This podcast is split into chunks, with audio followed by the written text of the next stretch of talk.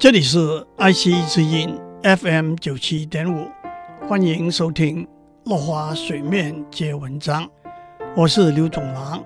今天我们讲李斯的《谏逐客书》。李斯在《谏逐客书》的第三段，用事例和比喻做结论，说服王者治国应当广纳众民，逐客是对秦国有害。对敌人有利的，他说：“我听说土地广大的话，米粮自然富足；国家辽阔的话，百姓自然众多；军力强大的话，士兵自然会勇敢。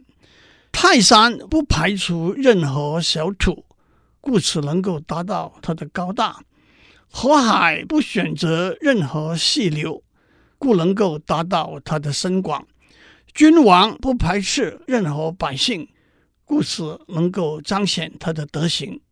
因此，地没有东西南北的分别，百姓没有本国外国的不同。春夏秋冬四季都是美好的时光，上天自然把福泽降给我们。这正是三王五帝所以天下无敌的原因。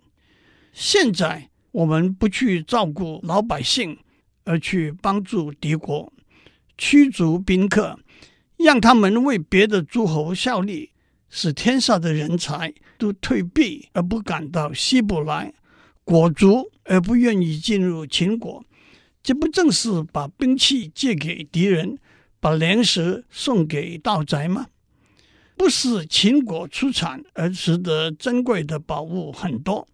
不是秦国培养出来愿意效忠秦国的人才很多，现在把客卿驱逐出境，帮助敌国，让百姓受到伤害，让仇人得到利益，对内虚耗自己，对外结怨诸侯。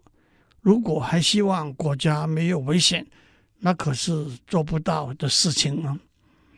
讲完李斯的《谏逐客书》。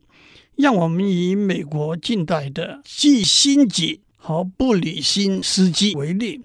季辛吉出生在德国，十五岁逃离纳粹的迫害，移民到美国。后来在哈佛大学获得博士学位，在美国尼克森、福特两位总统任内担任美国国务卿和国家安全顾问。布里辛斯基出生于波兰。十岁的时候移民加拿大，后来在哈佛大学获得博士学位，在卡特总统任内担任国家安全顾问。他们两位在一九七零年代对美国的外交政策有非常重大的影响和贡献。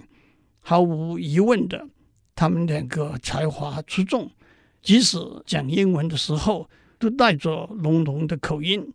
大家也不以为意，人才就是人才。最后，让我做一个简单的总结：招揽人才、留住人才、培养人才都很重要。如何达到这些目的？必须有远见、有开放的心胸和全面的考量和计划。远古的秦国和近代的美国都是很好的例子。希望我们能够把这些经验转变成实实在在的做法。今天先讲到这里，我们下次再见。